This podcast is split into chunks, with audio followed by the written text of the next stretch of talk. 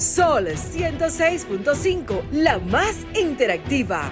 Una emisora RCC Miria.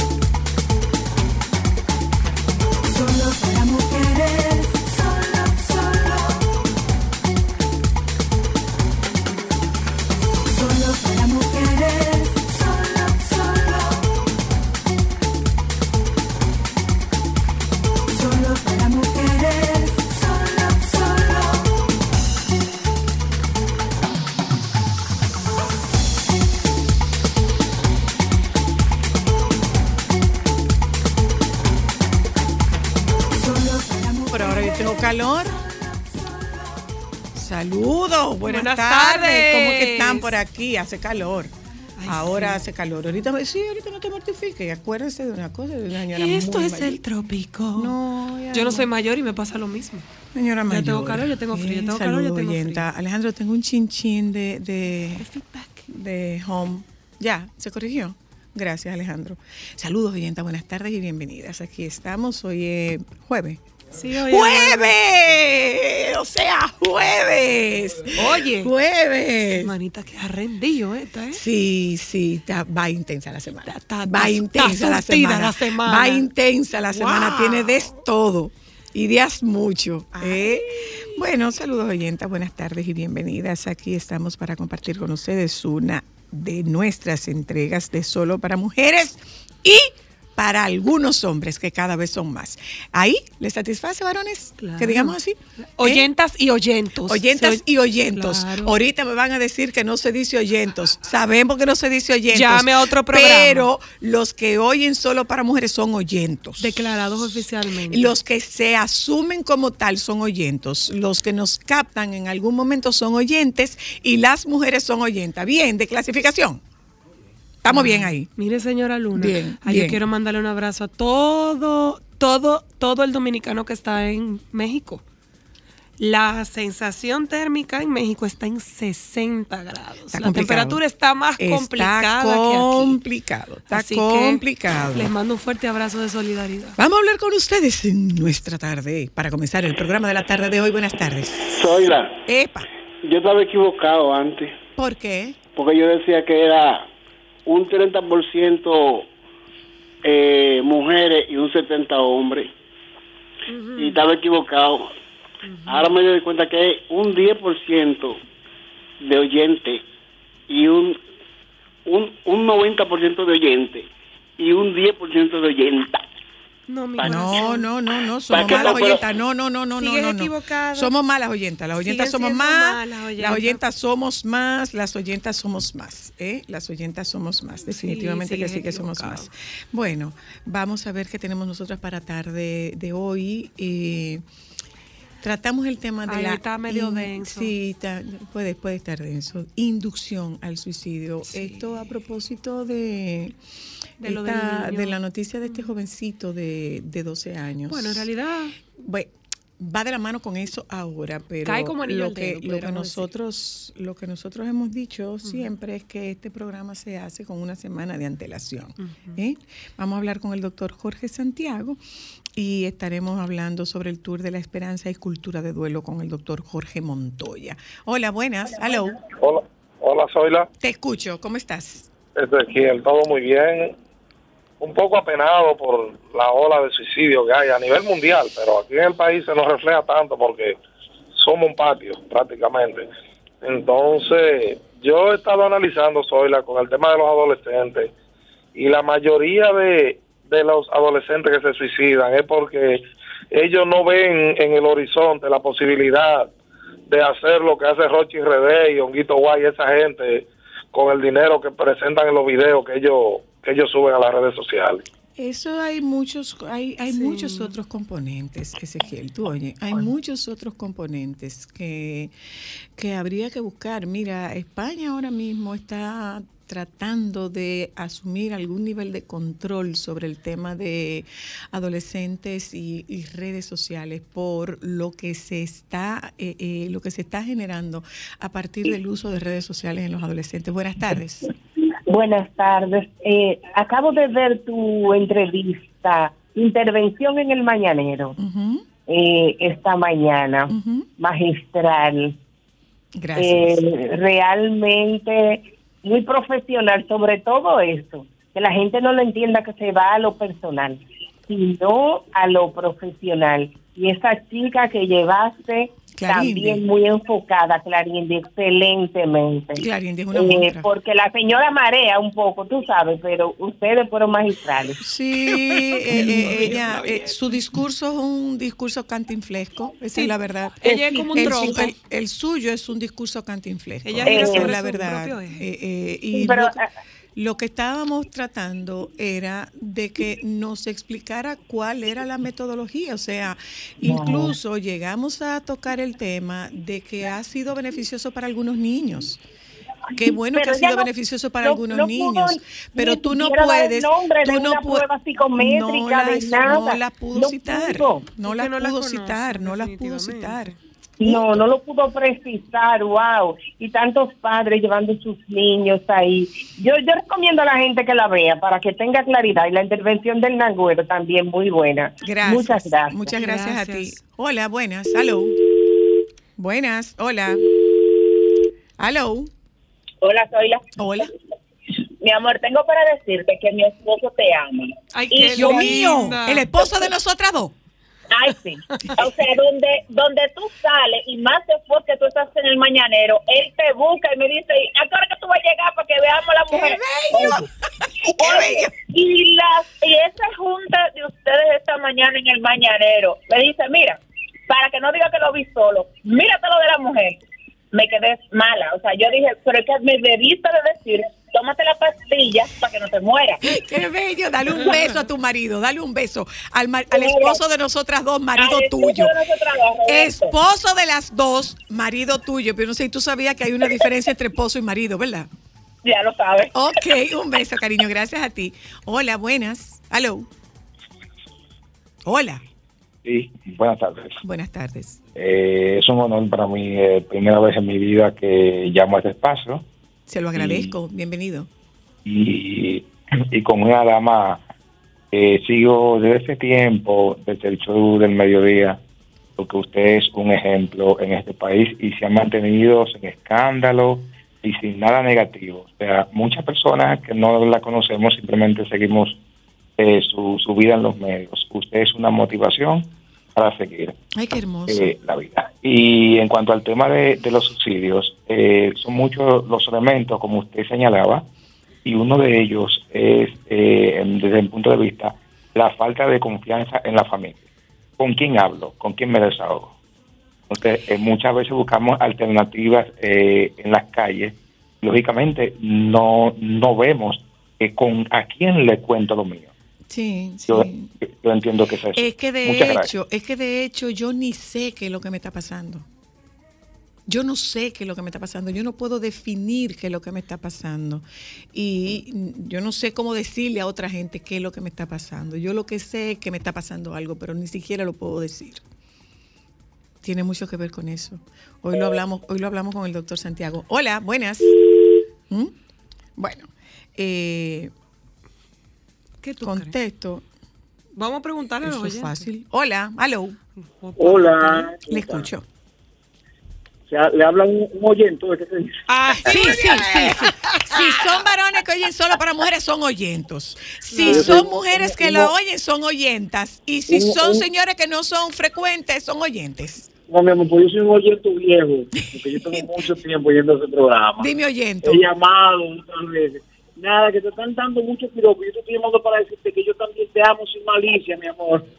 No, déjate de eso, que no hay amor sin malicia. Déjese de eso. Déjese de eso. En esa voz no hay amor sin malicia. Déjese de eso. Hola.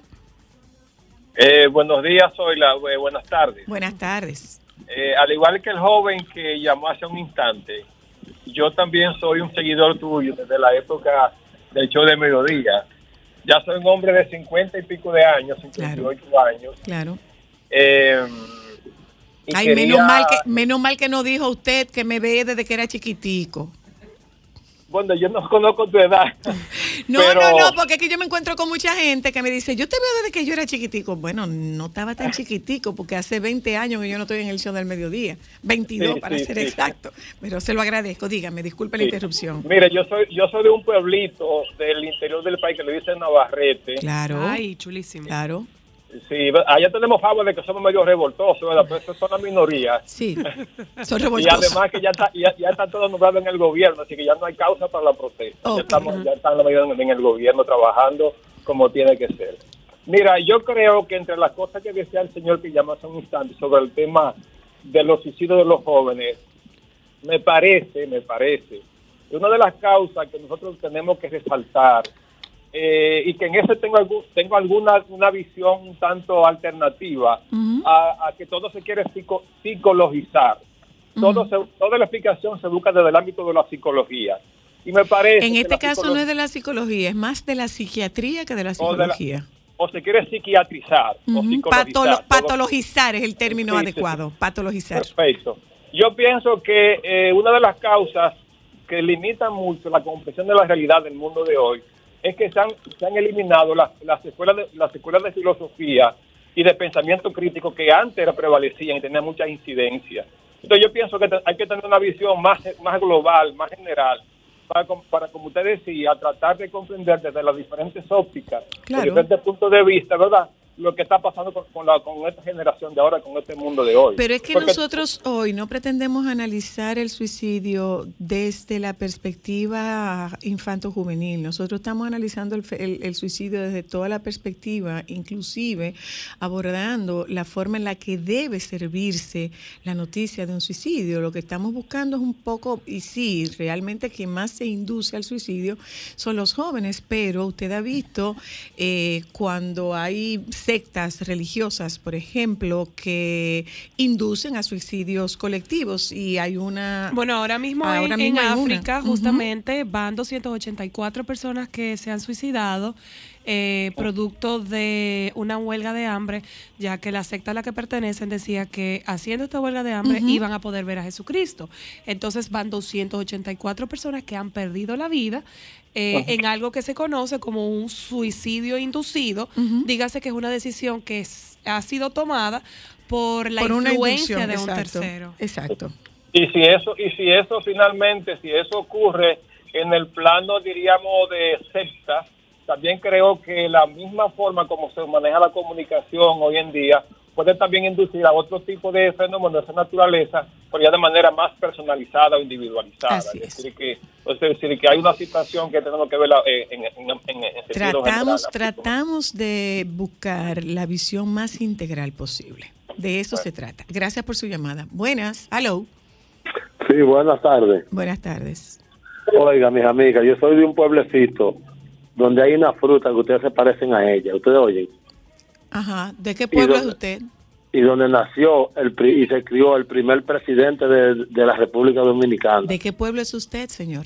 De Neiva, provincia de Bauruco. Allá está la uva, que ustedes son unas uvitas. Neiva. De claro. Neiva. Ah, claro. hemos, sí, comido, Neiva, hemos, Neiva. comido, hemos uva de Neiva. Ay, sí, claro. provincia de Bauruco, Neiva. Sí, señor. Pero oiga, oiga yo, lo que, yo, yo soy de la, de la escuela de Monseñor Riva, del obispo que hubo en Barahona, muy fuerte, muy duro. Sí, sí. Mamerto, uf. Mame- Monseñor Riva, Mamerto. Que lo llamaba Freddy Veras el cura del diablo. Así mismo, Freddy Verasgoico, Ah, sí. sí, Ellos eran canchanchan. sí, sí, sí, sí, Pero sí, sí. oiga, aquí lo que falta son tres, tres gente igual que él, que eh, eh, para ponerlo en, en los tres puntos cardinales, para que resuelvan estos problemas, porque aquí lo que hay es una falta de autoridad y de confianza. Es lo único que hace Entre, falta mu- aquí. entre muchas eso otras una buena cosas. cuota, sí. Entre muchas otras Ay, cosas. sí, sí, sí, gracias, sí, don sí. Neivero, muchas gracias. Y la última, hello. Oiga, Ey, yo, yo llevo cinco años demostrando, demostrándote que me puedes amar sin filo. Yo te amo, cinco años llevo. sí, pero, pero la voz, el tono tuyo, un tono sin malicia, el otro no. El otro Ah, tenía, el otro tenía su chin, tú oye, que si no lo perjudicaba, él podía decir, bueno, con un chin de Tenía malicia. Sanzuelo, tenía Sanzuelo. Sí, claro que lo tenía. ¿Cómo que no? Claro que sí. Un abrazo para ti, cariño. Gracias. Señores, ¿cuál es la diferencia entre un esquimalito y un helado de fundita? Yo creo que el sabor. No, el esquimalito, El esquimalito es como la industrialización, ¿será? No. Claro el que esquimalito no. es aguao. Es la industrialización. Pero espérate, No, porque no es antes, eso. antes, señores, por favor, ayúdennos. Mira, Ayúdennos. Antes había ¿Cuál dos es? sabores nada más de esquimalito. No. No, tres, cuatro. No.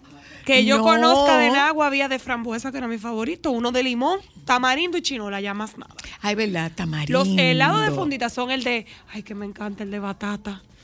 Eso, un helado de fundita, batata, un batata con, con, coco. Pero por favor, No ayúdenos con la diferencia entre el esquimalito y el helado de fundita. Hola, hello. Oye, le digo cuál es la diferencia entre los dos. Ajá. Que el esquimalito tiene cuatro esquinas y, y, le- y el lado de funda no tiene esquina. Oh, bueno, tiene lógica. Y un ¿Cómo es la cosa? Espérate, espérate, espérate, espérate, espérate, espérate, espérate, espérate. ¿Tiene lógica? Tiene cuatro punticas, cuatro esquinas. Claro, cuatro esquinas y el, y el helado de funda no tiene esquina. Tiene un nudito To- arriba. Es Todo es redondo. redondo, todo es redondo, todo. Sí, es verdad, verdad. gracias, Ay, es verdad. sí. Hello. Hola, hello. Saludos jóvenes, ¿cómo están ustedes? Muy bien, gracias. Mira, es como tú dices, Zoila, es la industrialización. ¿Verdad, eh? Eh, el esquimalito era industrial. Creo que no había ningún esquimalito con ingredientes de leche. No. Sin embargo, los, los de fundita es un helado, no es un esquimalito, es un helado, la mayoría en base de leche, aunque otros no, Sí. y es artesanal, como tú dices. Sí, es Ay, verdad. Dios. En Así es. Nagua había una fábrica de esquimalito. Había una fábrica de esquimalito en Nagua. Claro, y, y, y, y Chela tenía helado de esquimalito, mi pobre abuela. Había un Toda helado de la caja chica de la farmacia hola. se fue en esquimalito. Hola. Hola. Aquí tenemos en Moca una compañía que desapareció la marca matriz que era Artefacto Imperio. Claro. Producto de Equimalito Rocío. Y es como dice el señor, es la industrialización. Y precisamente que son sabores en base a agua, Exacto. sin productos lácteos. Ah, La- perdóname, déjame, perdón, frutita- perdón, déjame decirlo de una forma moderna. El esquimalito son sorbetos. Ay, no, no. Esto, esto es una america, eso, eso es lo que tú mencionas, es una americanización. No, que eso es una No, eso italianización. No, no, no. Es una italianización porque en Italia los helados que no tienen leche son sorbetos. Entonces el esquimalito es un sorbeto. Oye, este dato, Esquimais vino a traer esa, ese tipo de, de que eran finitos. un y largos, y largos. y largos, correcto. En Santiago habían una, una ocasión en los 90 temprano, unos esquimalitos que eran deliciosos, sabrosos, pero eran gordos, tenían, vamos Sí. a decir, como un, como un dos pulgadas de grueso Sí. y eran en base a leche. Sí. Y en ese tiempo costaban como 35 pesos, cuando un esquimalito regular costaba un peso o cinco pesos. Claro. Ay, Dios, ahora pero hay una diferencia. Ah, diablo, yo no sé por qué desapareció Esquimais. Llama a Frank y Nah. pregúntale. No, sí existen todavía. Esquimay no existe. Sí, sí, sí. Aló, Esquimay no existe. Ay, no, Vamos a llamar a. Fran para No, no, no, preguntarle. No, lo sacaron. Aló, Lo que hay es, La es- es industrialización es la diferencia. ¿cómo fue? La La, industrialización, ¿verdad? industrialización. Claro, porque usted veía a la doña guayando el coco, usted veía a la doña pelando la guayaba, pelando el mango, pelando la manzana. Y estamos hablando que el equimalito es lo mismo jugo de sabores que te venden en un supermercado en sobre. Exacto. Pero esto en fundita larga. Fundita larga. La pregunta Fundita del larga. millón, tengo que llamar a Fran. No, no hay. Sí, pero es para preguntarle por qué sacaron los esquimalitos del mercado. Mm. Tú sabes lo divino que era tú después de una jugada de pelota o después de una tigrería en la calle. con un esqui- esquimalito. Uno no, Bueno, con una funda casi. uno no, eran varios. Eran varios. Sí. Entonces quedamos en que la diferencia entre el esquimalito y el helado es que, Que el, el, el helado no tiene, tiene puntitas, puntas. Y el helado no tiene puntitas redondito y tiene un nudito arriba. Tiene un nudito. Hola, hello. Hola, buenas tardes. Hola. Sabes que los esquimalitos, yo recuerdo, habían cuatro tamaños, pero quien desplazó el esquimalito fueron los cuquitos que llegaron. ¿Qué son esos? Unos helados que eran chatos. Decían cuquitos. Eso yo nunca los vi. Sí. Ay, Dios, vamos a buscar por eso. Hello. Ahora voy Hola. a ver. Google Hello. tiene que saber. Epa. Eh, bueno, no, es- no, es que, no es que lo sacaron de circulación, ellos lo venden en el supermercado. No. Lo que no se venden en la ¿A calle, dónde? Sí. oh, ¿En qué el supermercado para yo ir a buscarlo? En el supermercado del Guapo. ¿En el supermercado? El Guapo. ¿Y dónde queda eso? Hay muchos. ¿Pero dónde, criatura? Dime El por Bravo, el Bravo, el Bravo. El bravo, no el Ah. guapo. Es que yo entendí el, el guapo. ¡Ah, claro! Entonces, ¡Qué inteligente lo oyento! Lo sacaron de la calle, lo sacaron de la calle por un tema de higiene. Sí. Ah, por un tema de higiene. Pero yo creo que hace... Vamos a preguntarle a Fran, Cristal. Sí, está bien, estoy preguntando. Le estamos preguntando a Fran. Lo que pasa es que el esposo de Ámbar trabaja con la compañía que traía los esquimalitos, porque eso es de koala. Eso es de koala, claro. Los, los esquimales son de koala. Entonces vamos a averiguar si lo sacaron o si no lo sacaron. Pues hace mucho tiempo que yo no veo esquimalito. Que sí, lo sacaron.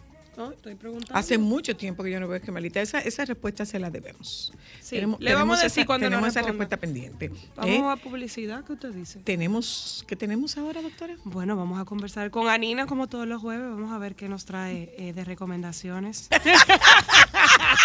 si tú quieres me la puedes mandar. ¿eh? Señores, que déjeme contarle, lo- le, le hice el cuento de mi chaqueta. No. Oh. Ah, ah, en bueno, lo de sí.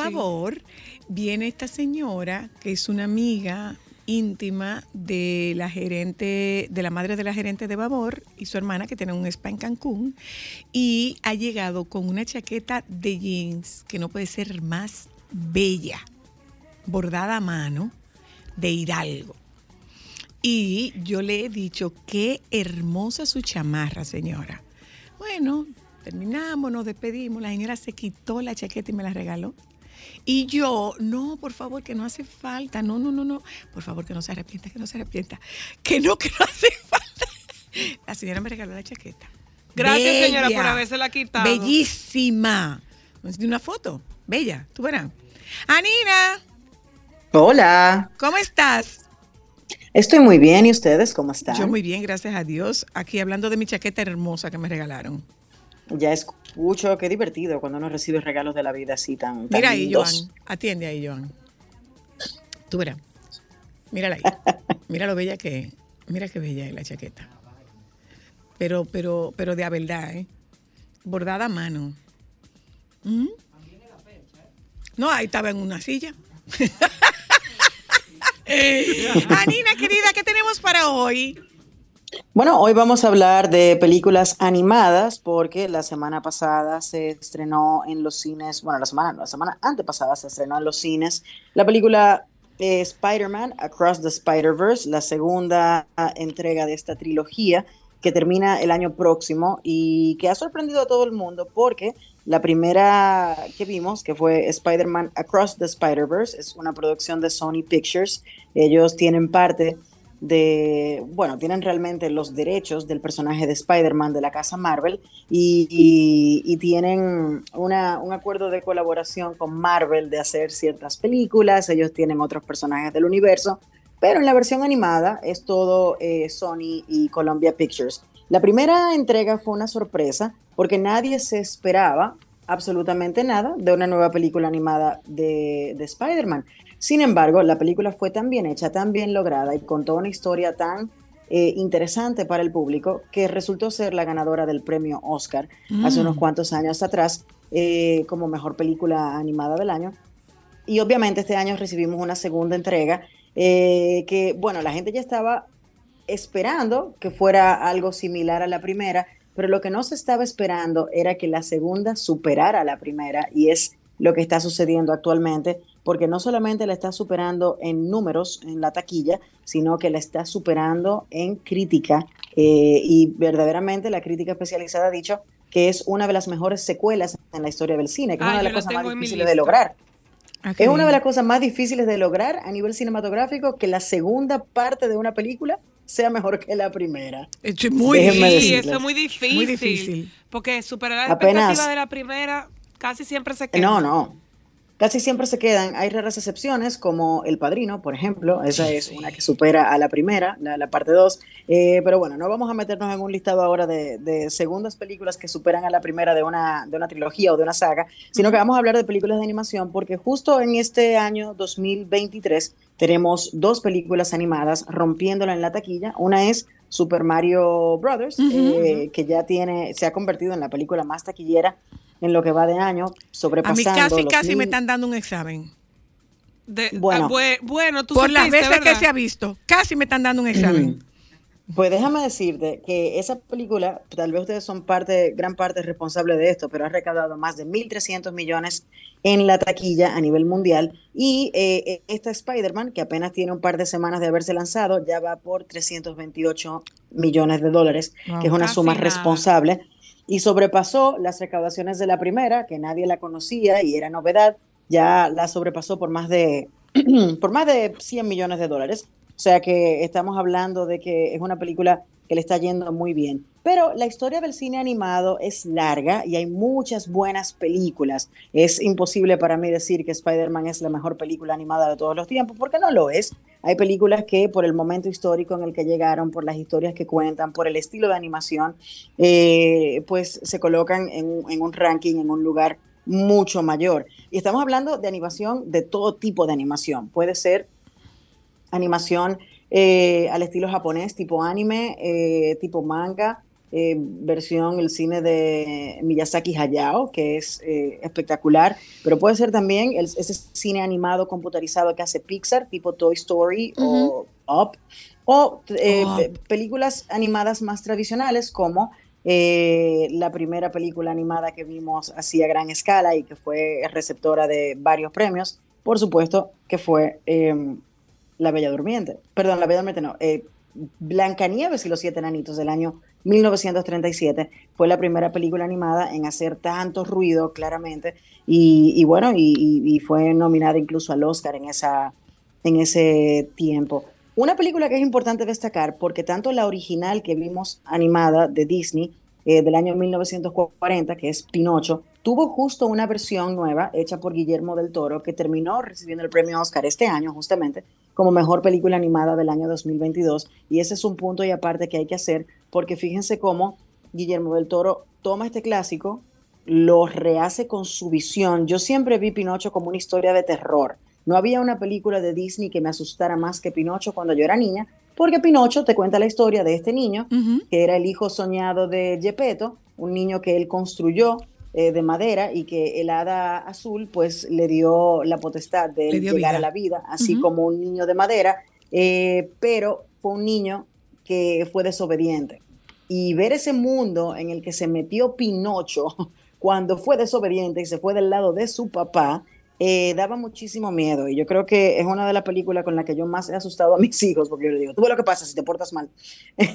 Ay, Dios. no, Ay, mentira, Dios. mentira, nu- nunca tanto. Eh, pero sí, verla eh, hecha de nuevo desde otra perspectiva, una perspectiva un poco más oscura eh, del universo de Guillermo del Toro, pues hace que tengamos un nuevo clásico en nuestras manos de una misma historia y eso es importante. Hay otras películas que definitivamente no, no podemos dejar de lado, como Finding Nemo, como Wally, como Toy Story, que la mencioné, que llegaron de la casa Pixar y llegaron precisamente para revolucionar el cine animado, eh, colocándose algunas de ellas incluso en lugares donde, donde estuvieron nominadas a Mejor Película del Año. Recordemos películas como Intensamente, que llevan temas fuertes de, de- de personalidad, de, de temas a los que nos enfrentamos día tras día los seres humanos. Y estas películas que nos lo ponen bien bonito, animado para que lo vean los niños, son lecciones que se pueden aprender desde pequeños. Claramente, no todas las películas están diseñadas para que usted exponga a su hijo de cierta edad a ver ciertas cosas porque no lo van a entender, pero a medida que van avanzando eh, los años, pues vamos entendiendo eh, esos mensajes que nos dejaron las películas animadas y eso es súper importante eh, como una herramienta obviamente de educación, como una herramienta de entretenimiento y por supuesto como una herramienta de crear algo hermoso a partir de un género que es la animación que es fantástico porque la verdad es que nos permite crear lo que sea, porque está animado, se puede dibujar, se puede diseñar. En un live action, obviamente, hay ciertos recursos que solo pueden ser creados a través de los efectos especiales que poseemos hoy en día, pero anteriormente esa gran imaginación se expandía gracias a las películas de animación y por eso eh, siguen capturando yo creo que la imaginación de todo el público. Yo les recomiendo 100% y con los ojos cerrados que si no han visto Spider-Man Into the Spider-Verse, la primera del año 2018, vayan a verla para que puedan disfrutar de Across the Spider-Verse y entonces esperen con ansias, como estoy yo, esperando, casi ansiosa, eh, que llegue la culminación de esta trilogía que es Beyond the Spider-Verse, que llegue el próximo año. Oh, wow. Qué chulo. Y de todas estas animadas, ¿tu favorita es? Ah, wow, tú sabes que yo no. Yo quiero no ver la de Spider-Man porque todo el mundo, Me- todo el mundo, todo el mundo ha dicho que de verdad es impresionante. Todos mis amigos que son muy seguidores. Pero ¿cuál es la Sí. diferencia entre animada y caricatura? Es como una Eh, mezcla. Hay una diferencia. Es como una mezcla. perdona, Nina. perdona. Hay una diferencia, Nina, entre animada y caricatura. Bueno, me, me atrevo, a, siendo freca, a darte una respuesta, no fresca, no freca. Eh, me atrevería a decir que quizás la caricatura se refiere a un estilo más tradicional de animación, que, es son dibujos papel, animados. Que No. son dibujos animados. Las caricaturas son Eh, dibujos Exacto. animados. Yo Pero pudiera espera, déjame, es el, déjame, es espera, el espera. estilo de trazado y de eh, solamente Exacto. es el estilo porque Pero, es digital, bien. pero es el estilo. Pero de- déjame, déjame saber. ¿Cuál es la diferencia? Porque ahora yo me voy a caricatura y pienso en dibujo animado. Entonces, ¿cuál es la diferencia entre un dibujo animado o caricatura y una película animada? Bueno, porque las caricaturas o dibujos animados llevan el estilo tradicional de animación, que es con ese trazo a lápiz, a, a aplicar colores sobre un papel y entonces luego animar esas imágenes. Sin embargo, ya una categoría más amplia de animación involucra otro tipo de técnica, involucra quizás eh, hacer animación en computadoras, diseñando personajes en digital ajá, y entonces dándole ya. vida y eso ya, entendí, entonces ya amplía entendí, el porque por espectro. ejemplo, porque por Y- ejemplo, eh, eh, hay no sé cuál de ellas es que las figuras son como redonditas, que son como gorditas. Eh, y, y es como una línea. eh, por- un Disney. Disney tiene la línea de Disney es muy redondita. No, tú lo ves, es- tú lo ves en las en la en las hadas, por ejemplo, son No, redondas. Es un estilo. Eso va a depender de- del ilustrador y del artista. Es exacto, eso- Eso, es eso como la del huella artista. del artista. Me perdí. Es correcto, es correcto. Eso depende de- del estilo de cada dibujante, de cada persona que se enfrenta a un proyecto y cómo el director de ese proyecto entonces visualiza eh, las piezas que les van presentando y, ahí entonces eh, pues hay una coherencia en los personajes que te están presentando y pertenecen como a un universo particular que se crea con cada, con cada dibujo, con cada trazo. Sin embargo, em, cuando nos vamos a una película como Spider-Man Across the Spider-Verse, que donde la gente se ha maravillado, es porque ellos mezclan dentro de esta película de animación no solamente un par de escenas live action, sino que van cambiando de estilo de animación. En un momento tú ves una parte del, Spy- del, del universo del Spider-Man animado, eh, perdón, de Lego, pero en otro te Ujú. vas a uno con un dibujo más tradicional. Ya. Y luego entonces vuelves al estilo de animación ya digitalizado. Sí, y ya. esa es la genialidad de la película. Entonces, yo creo que, que es un, una película interesante de ver porque eh, la verdad es que te deja maravillado cuando tú ves todos los cambios y tú dices, pero, pero ¿cómo fue que esta gente hizo todo esto? ¿Cómo, esos cómo esos directores pudieron tener esta visión que termina siendo un producto tan auténtico y tan impresionante? Y de mis películas favoritas de animación, eh, yo amo La Sirenita, tanto Ujú. en su versión original y me gustó mucho eh, la nueva versión eh, de, de Hailey Bailey y de Halle Bailey. Y también me gusta mucho Ratatouille, es de mis películas Ay, sí, favoritas. a mí me encanta. Porque fue una película que compartí con mi hijo, mm, más, el más grande de los dos, cuando era pequeñito, veíamos mucho eh, Patatouille, como él le decía. Ah, y por supuesto, yo no puedo, yo no puedo dejar de lado la- las animaciones de Disney de principios de los 90, El Rey León, Aladino, eh, que fueron con las que yo crecí. Y claro, si nos vamos a, a estilos de animación un poco eh, menos, eh, digamos que comerciales, eh, pues pienso en las animaciones de Tim Burton, en películas como Ujú. Frankenweenie, películas como The Nightmare Before Christmas o La, La Princesa Cadáver, eh, perdón, la, la novia cadáver de Princess Bride. ¿Cómo, cómo que se llama son esa- cómo se llama esta que es, eh, eh, eh, que es, eh, eh, Dios, que es francesa? Tin. ¿Cuál de ellas? Es, es con Tin, Tin. Clementín. Ah, Tintín. Tintín. Eh, Sí, pero Tintín es belga, ¿eh? No francesa. Ah, es ahí. belga, es belga. Es belga. Lo que pasa es que al hablar en francés. Lo que es en sí, francés, del- sí, pero es belga, ya, Sí. ya. Sí, hay otras películas como Asterix, Asterix y Obelix, que sí vienen de Francia, que muestran la, la historia de unos eh, soldados galos de, de la antigua región, bueno, de donde se formó Francia, ¿verdad? Eh, esos sí son franceses. Hay una versión live action que salió, de hecho, hace unos cuantos meses, pero las animaciones que las recuerdo eh, de las décadas 80 eran sumamente divertidas y con ese estilo de dibujo que tú dices que son como redonditos. Esos personajes de ese universo eran así, sin dudas. Te mandamos un beso grande. Que tengas un Beso buen fin para de ustedes semana. Momentos solo para mujeres. Vamos a hablar de pijamas. ¿Y usted con qué duerme? A mí no me vengan con historia. Dije de, ay, yo me voy a poner una camiseta de promoción y una camiseta de bemba y unos boxer que estén de bemba. No. Mi mujer es un embrón y ella no supera la bata. Yo a veces la cojo y la desaparezco, pero yo vuelvo y compro. Ay, Ay, Dios mío, tú. Bueno, yo estoy aquí en Monteplata. Yo a la esposa mía le dije, cómprame unas baticas bien finiticas, porque a mí me gusta dormir con mis cositas agarradas. Pero cuál cosita, la suya. Ya, mi amor. Ya, ya, mi amor. Pero fue él que dijo que le comprara una bata para yo saber si es el que duerme bata. mi amor. Lindo que se en una bata. Ya, mi vida, ya. Oh, señor de los anillos. Momentos solo para mujeres.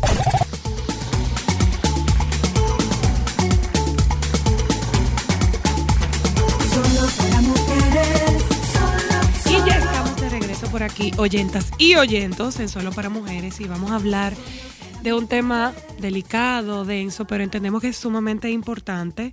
Eh, vamos a hablar de la inducción al suicidio, y ya está con nosotros vía Zoom nuestro estimado psiquiatra de cabecera, el doctor Jorge Santiago Luna, para conversar sobre, señores, una realidad bastante complicada y que muchas veces nosotros no tenemos eh, a la mira y no sabemos cómo manejarlo. Hola, doctor Santiago, ¿cómo está usted? Hola, muy bien, gracias. ¿Y ustedes? Estamos muy bien. Por aquí la señora Luna se para un momentito al baño, ya está de regreso, pero mientras tanto doy la bienvenida. Mm, Yo. Gracias, gracias. Jorge, ¿qué es Cuéntame. la inducción al suicidio? ¿Se puede inducir a alguien al suicidio?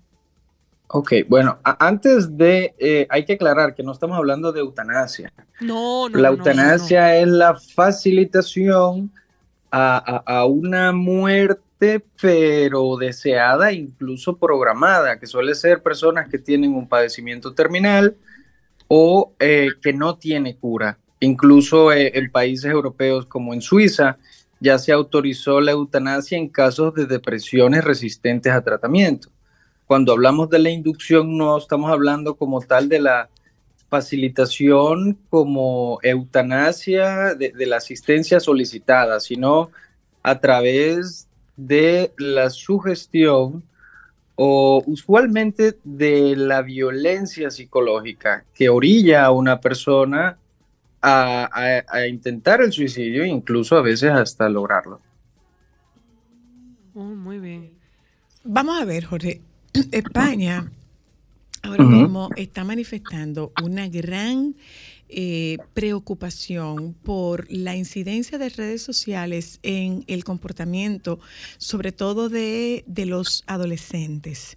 Eh, hubo un caso de en Inglaterra, creo que fue que hubo un caso de eh, unos jovencitos que llevaron a una jovencita al suicidio y ellos eh, eh, hicieron una publicación donde manifestaban la satisfacción porque por fin se había suicidado. Entonces, hay una incidencia, este mundo ha cambiado y hoy en día las redes sociales están rigiendo mucho de los comportamientos eh, de adolescentes y sus pares.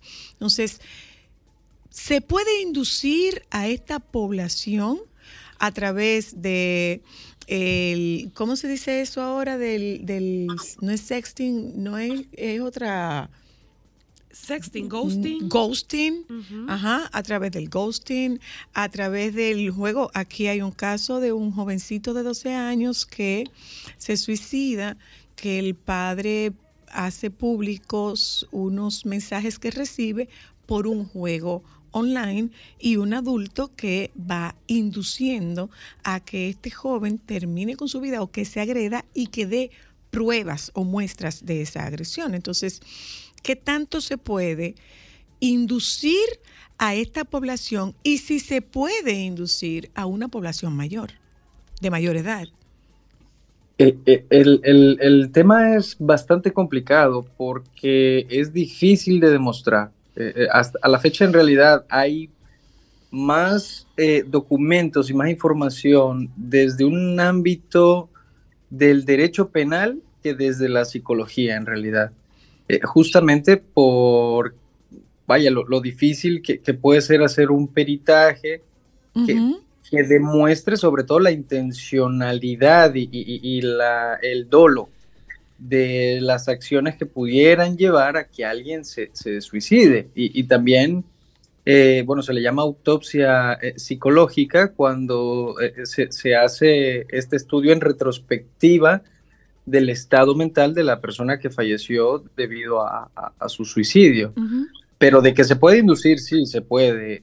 Yo creo que incluso ya el suicidio se está volviendo eh, un, un término yo creo que ya demasiado popularizado, incluso en memes, eh, eh, yo creo que ustedes lo han visto, en, en- como con cierta mofa sobre estoy fastidiado de la vida, ya mejor me muero.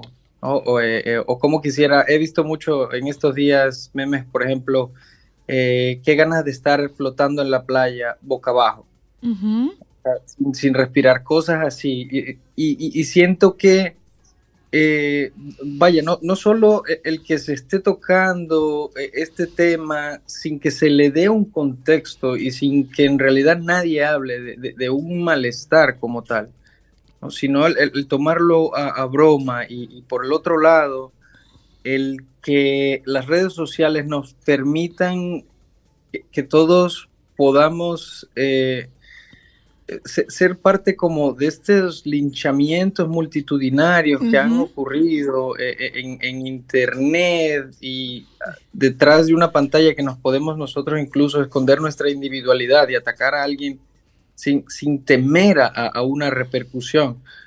De- definitivamente sí, sí ha habido un aumento en, en- en la, en cómo están influyendo los medios y sobre todo las redes sociales en, en este tipo de conductas, pero como tal no hay en realidad una estadística, un dato que nos pudiera eh, eh, dar como una información más palpable o concreta. Óyeme una cosa, Jorge. eh, acabas de decir algo y es que se ha popularizado.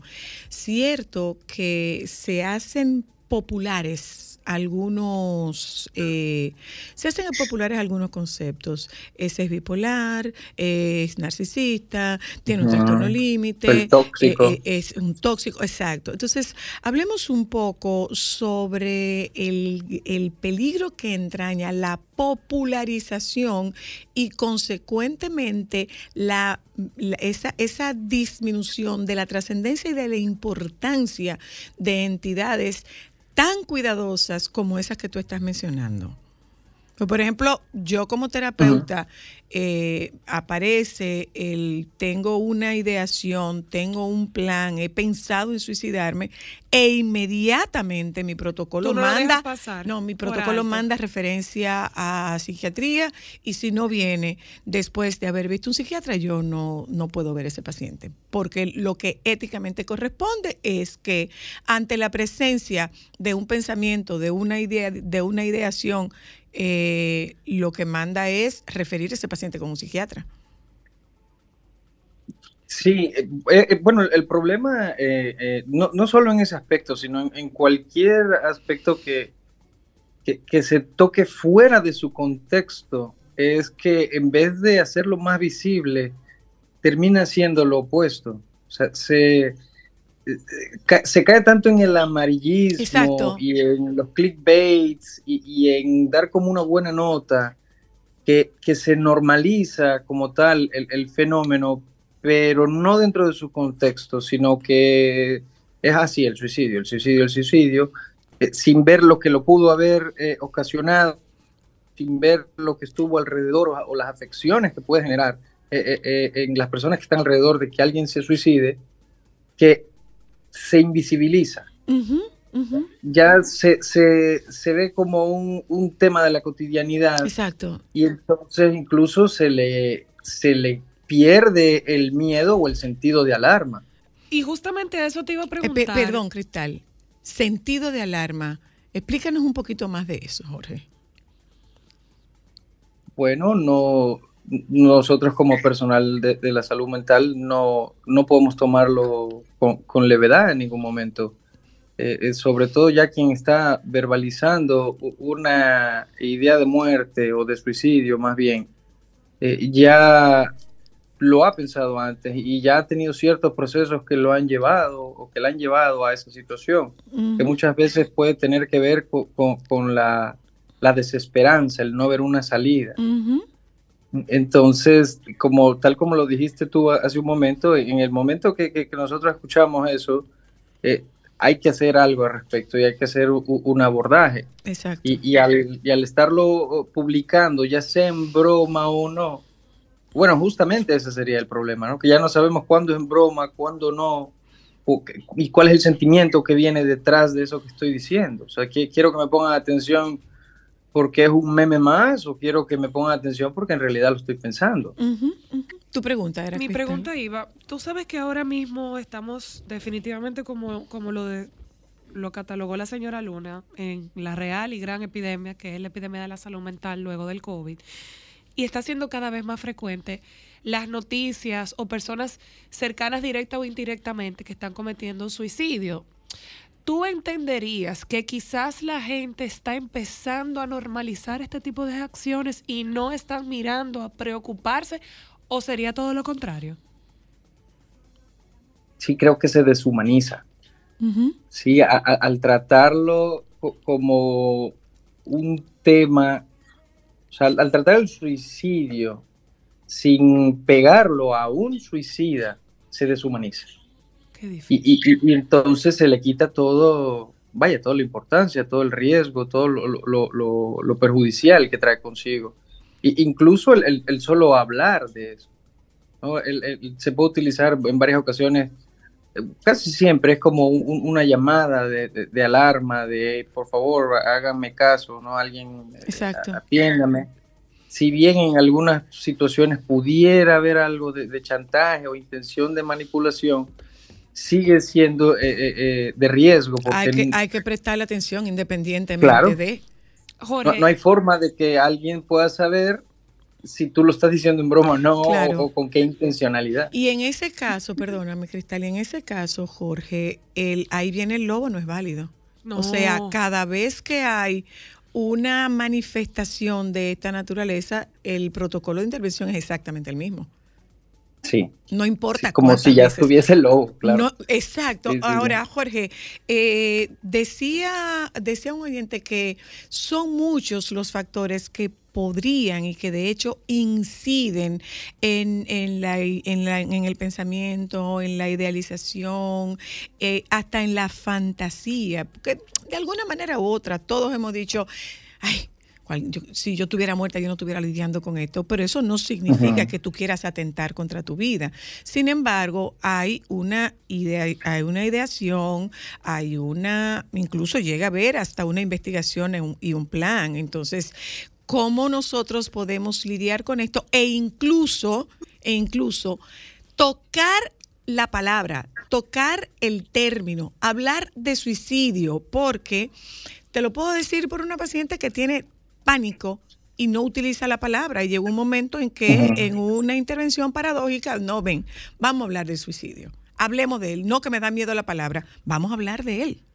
Vamos a hablar de él. Entonces, es un poco, Jorge, conocer cuáles son estos elementos que pueden incidir e incluso cómo hablamos de él, porque tenemos que hablar de él. tenemos que hablar del suicidio. Sí, definitivamente. Si no, se volvería uh, un tabú. Y, y el, el- el no tocarlo no resuelve porque sigue siendo invisibilizado. Exacto. La cosa es que esté sobre la mesa y que se pueda hablar del tema, pero justamente eh, que al ponerlo en la mesa se lleve, que, que interpele a, a la conversación de- sobre el tema.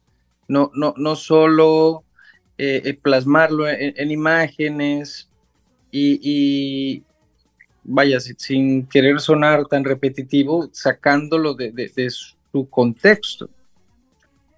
Porque no, no va a significar lo mismo una, una conversación con alguien que ya ha tenido ideación suicida a explicarle eh, eh, eh, como fenómeno el suicidio a alguien que, que apenas está comprendiendo de qué se trata, aunque Mira. nunca lo haya pensado. Eh, Jorge, por, por poco le digo como le digo. No. ahí no Íntimamente, pega. Por poco íntimamente. y cometo esa indiscreción. Mira, ¿Puedes anotar tu pregunta? Ah, bueno. Una- ¿Te un- puedes anotar tu pregunta y contestamos esta Está llamada? bien. Hola, hello. Buenas. Hello. Le escucho. Buenas. Le escucho. sí. ¿Cómo se habla con un, con un familiar, con un pariente que ha tenido la ideación desde, desde que tú no eres un profesional? ¡Wow! ¡Qué persona. buena pregunta! Gracias, doctor. Ex- excelente pregunta, gracias por, por plantear eh, la, la interrogante. Bueno, no, no se puede esperar que no siendo personal de salud, que no teniendo la, la capacitación, no, no se puede esperar que, que- que- que pueda resolver el problema como tal. Pero usualmente, más que hablar, lo que sirve es escuchar. Eh, El, el- ver qué hay detrás. Ok, ¿te quieres morir o te quieres matar? ¿O ¿Desde cuándo? ¿Por qué? Eh, ¿Sientes que pudieran haber ganas de vivir más adelante? ¿Hay razones para seguir, querer seguir vivo o viva? Y, y entonces que la, la conversación siempre termine en, busca ayuda. En acude esperanza. con alguien que te exacto. pueda ayudar. Exacto, exacto. Pero eso, eso que tú dices, Jorge, eh, yo, yo también tengo miedo de tratar el tema. Ujú. Claro, o sea, con, quien tú lo estás diciendo, a mí también me asusta eso que tú me estás diciendo, pero vamos a buscar quien nos ayude a entender qué es lo que Sí. está pasando contigo. Sí. A mí también me asusta lo que tú me estás diciendo. Yo te tengo dos preguntas, Jorge. Eh, ¿Tú entiendes que ahora mismo, en el 2023, la población de adolescentes es más vulnerable que la población de adultos? Número uno.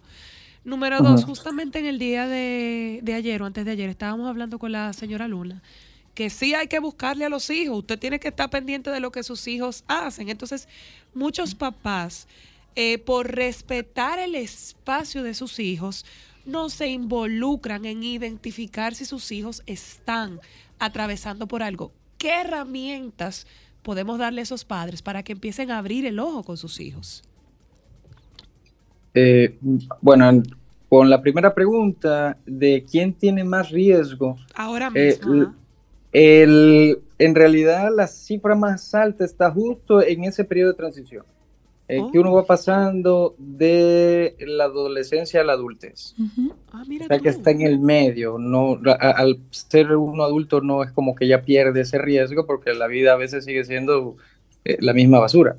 Eh, pero vaya, en realidad no, no se pudiera medir el riesgo dependiendo de, de- de- de- de un grupo etario, o, o- sino de las circunstancias más bien. Eh, y, y qué tan pudiera estar acompañado qui- quien esté pasando po- po- por, ese malestar o que esté teniendo esas ideas. Pero eh, estadísticamente está justo en el medio, eh, el, el número de mayor riesgo y de mayores intentos, de hecho. Wow. Y, eh, ay, repíteme tu segunda pregunta. Te preguntaba que, que tú sabes que los papás, eh, cuando, cuando uno entra en la adolescencia, regularmente te dicen, deje ese muchacho tranquilo, no averiguo tanto, dale su espacio. Y hay veces que por darle el espacio, muchos papás pueden sentir que están muy ausentes de lo que están haciendo sus hijos y no lo monitorean. ¿Qué herramientas le podemos dar a esos papás para que puedan identificar, ok, aquí está pasando algo, tengo que intervenir? Pero ahí mismo, ¿cómo puede el propio adolescente identificar que algo está pasándole? Porque muchas veces ese adolescente siente algo, pero no puede explicar lo que es. Sí, sí. Y, y, y sí, incluso y- el identificarlo puede ser difícil a veces. Eh, bueno, ahí el, el buscar la respuesta en las redes o en internet puede ser un arma de doble filo en realidad, porque ya hay mucha gente exponiendo sobre el tema cuando en realidad no tienen eh, la autorización o el conocimiento para hacerlo. Eh, wow, en ese sentido, no, yo creo que lo más seguro sería acercarse a alguien que sí tuviera, vaya, una voz autorizada eh, respecto a, a ese tema, no, no, no tanto eh, buscar por sus propios medios. Creo que eso no, no siempre pudiera ser lo- la, mejor solución. Pero eh, incluso cuando hay una dificultad para identificar lo que se está sintiendo, si esa confusión es incómoda, que suele ser incómoda, suele ser eh, molesta, ya eso lo podemos tomar como un malestar. Entonces, hey, ya es un buen momento para acercarse a un personal de Así salud. es, o, o acercarse con alguien que nos pudiera orientar, que sí pudiera dar una opinión sensata, que no siempre va a ser la de un compañero que, que no sabe o de un amiguito. Otra Y, con eh, respecto a los padres, eh, eh, eh, pues lo, lo- lo hablamos la vez pasada que habíamos hablado de la violencia eh, en las escuelas. El control es amor. Y el que se tengan reglas en la casa y, y que, se, que yo como padre te, te vigile es cuidarte y es darte amor. Entonces, Exacto. la, es la libertad de, de- y la independencia no pueden ir primero cuando tú no eres independiente todavía. O sea, tú Re- sigues viviendo en esta casa y en esta casa hay reglas. Re- repite eso otra vez, por Sobre favor. todo esa parte. Repite eso otra vez, doctor, por favor. que el control es cuidado y el cuidado es amor. Y esa es una forma de dar amor. En la casa tienen que haber reglas y las reglas las tienen que poner los papás.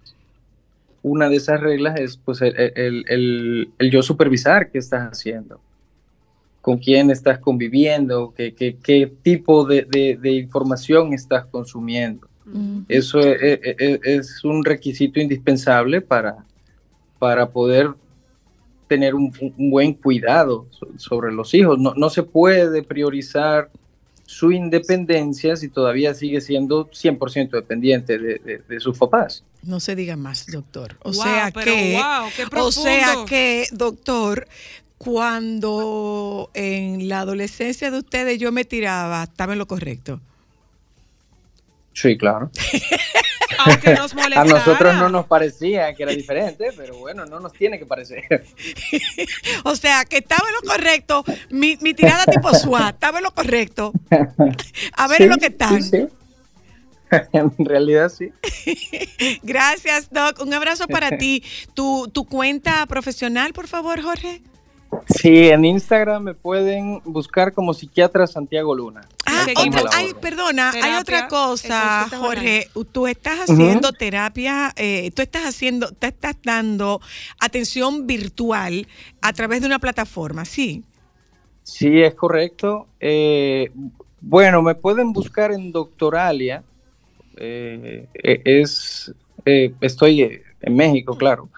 Pero desde donde sea que se metan con mi nombre, Jorge Abraham Santiago Luna, me pueden encontrar y Damos sí, estamos dando ya ahora terapia hasta en, eh, en, en Europa estamos ya. Estamos en España, Estamos en Estados España. Unidos, Sí, estamos sí, en República sí. Dominicana, hasta en China, donde usted quiere estar con el Te doctor quiero, Santiago. Doc, gracias. Besos, también las Besos, quiero. Bye.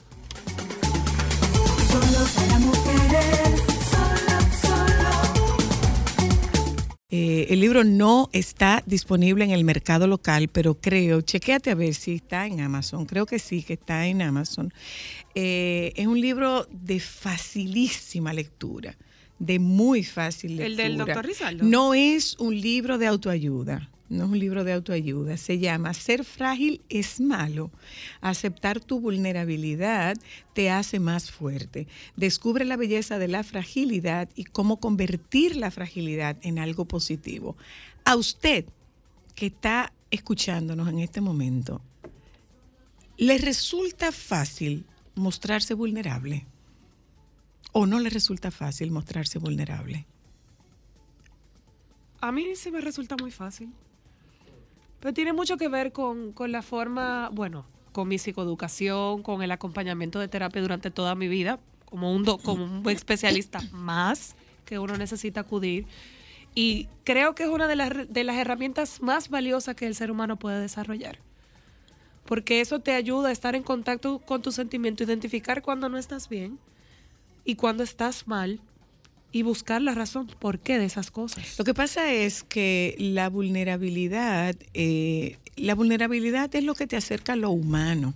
Eso es así. Y nosotros tenemos un contexto de muy, de hay que ser fuerte, hay que ser fuerte, hay que ser fuerte, hay que ser fuerte. Yo no creo que nosotros tengamos que ser fuertes. Probablemente nosotros necesitamos ser firmes. Y es importante que ustedes sepan, a propósito de la recomendación de este libro, si usted tiene la oportunidad de buscarlo, búsquelo. Eh, es un libro que te da explicaciones sobre muchas cosas, pero no es un libro de autoayuda. ¿eh? No es un libro de autoayuda, es un libro de psicología escrito en un, en un idioma muy fácil de entender. No es un libro de psicología escrito en un idioma técnico, pero sí en un idioma muy fácil de entender que le puede poner a usted con facilidad en blanco y negro cosas que usted puede estar pensando, que cree que porque la vive usted son excepcionales o que usted está mal y que darse cuenta que hay mucha gente que piensa lo mismo que usted con relación a, a ser vulnerable, a tener debilidades, no es incorrecto. Lo único que te acerca, o no es lo único que te acerca, pero una de las cosas que más te acerca a, a la humanidad es justamente la vulnerabilidad. Claro, nosotros hablamos de una vulnerabilidad en espacios seguros, en espacios controlados, que no es una exposición. Lo que pasa es que mientras tú vas por la vida, de a mí nada me toca, de a mí nada me, me, me afecta, lo que estás haciendo es alejándote de una necesidad de que te vean como una persona humana y lo que te acerca a la condición humana es justamente la vulnerabilidad. O sea que si usted tiene la oportunidad, búsquese ese libro. Se llama Ser frágil. Es malo de Miguel Rizaldo. Búsquelo, que está, está, en, en- está en Amazon. ¿eh? Búsquelo que está en Amazon. En el mercado no está, porque es un libro que recién, recién acaba, de, Acaba de salir. salir. Creo que salió en el mes de abril o mayo. O sea que no creo que esté en el mercado. ¿eh? Tenemos al doctor Montoya a propósito de ya habíamos hablado con el doctor. Montoya anteriormente y volvemos a conectarle, volvemos a contactarle para hablar con él sobre el Tour de la Esperanza y cultura de duelo. Buenas tardes, doctor. Gusto Buenas saludarle, tardes, gusto saludarle tardes, nuevamente, muchas doctor. gracias. Muchas gracias por la invitación y muy buenas tardes. Cuéntenos, doctor, eh, ustedes tienen un nuevo encuentro. Ya habían tenido un encuentro anteriormente, ¿cierto? Sí, el año pasado el, el primer tour de la esperanza y este año nos toca ya el segundo tour. ¿Cómo estuvo el año pasado, doctor? Pues estuvo fenomenal, además de, de toda la gente que nos acompañó y que está pues necesitada e inquieta por la cultura del duelo. Pues conocí parte de, de República Dominicana que me encantó, además de su gente maravillosa, su país, su comida, ¿no? Yo llegué encantado de, de República Dominicana. ¿A qué nos referimos cuando hablamos de cultura de duelo, doctor? Bueno, pues eh, la cultura de duelo hace precisamente referencia a, a algo parecido a como hicimos los médicos hace muchos años y la Organización Mundial de la Salud creando cultura cardiovascular. Es decir, dar a conocer lo que es este fenómeno. Cultura de duelo es dar a conocer lo que es el proceso del duelo, Ujú. qué cosas nos pueden ayudar, qué cosas pueden ser difíciles, cómo identificar los factores de riesgo en general, aprender sobre el duelo. ¿Dirigido a quién en esta oportunidad?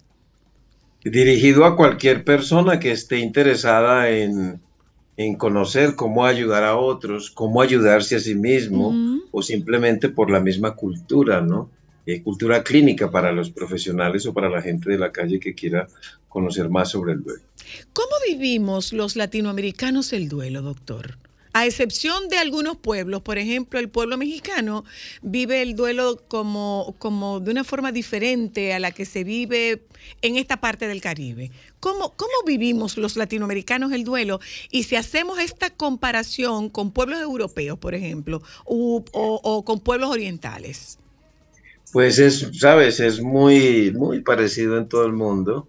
Lo que pasa es que México, a diferencia de- del resto del mundo, ha hecho alguna, un ejercicio que lo hace diferente respecto a los países, a los demás países. Pero te voy a explicar lo que hace. La realidad latinoamericana es un patrón que, escuchándolos ustedes hablar antes de, de la entrevista sobre mostrarse fuerte y no mostrar debilidad, eh, una de las cosas que se nos olvida, porque el patrón típico en Latinoamérica es un patrón de evitación. Evitación. De evitar sentir, de evitar mostrar las emociones, pero partimos de un error, ¿saben? Porque uno se comunica a tres niveles, verbal, no verbal y paraverbal. Ujú. Y el 93% de lo que decimos es no verbal y paraverbal, es decir, no lo decimos con las palabras. Entonces, para un buen observador, si nota que las cosas no van bien. Ese es el patrón. ¿Qué ha hecho México entonces?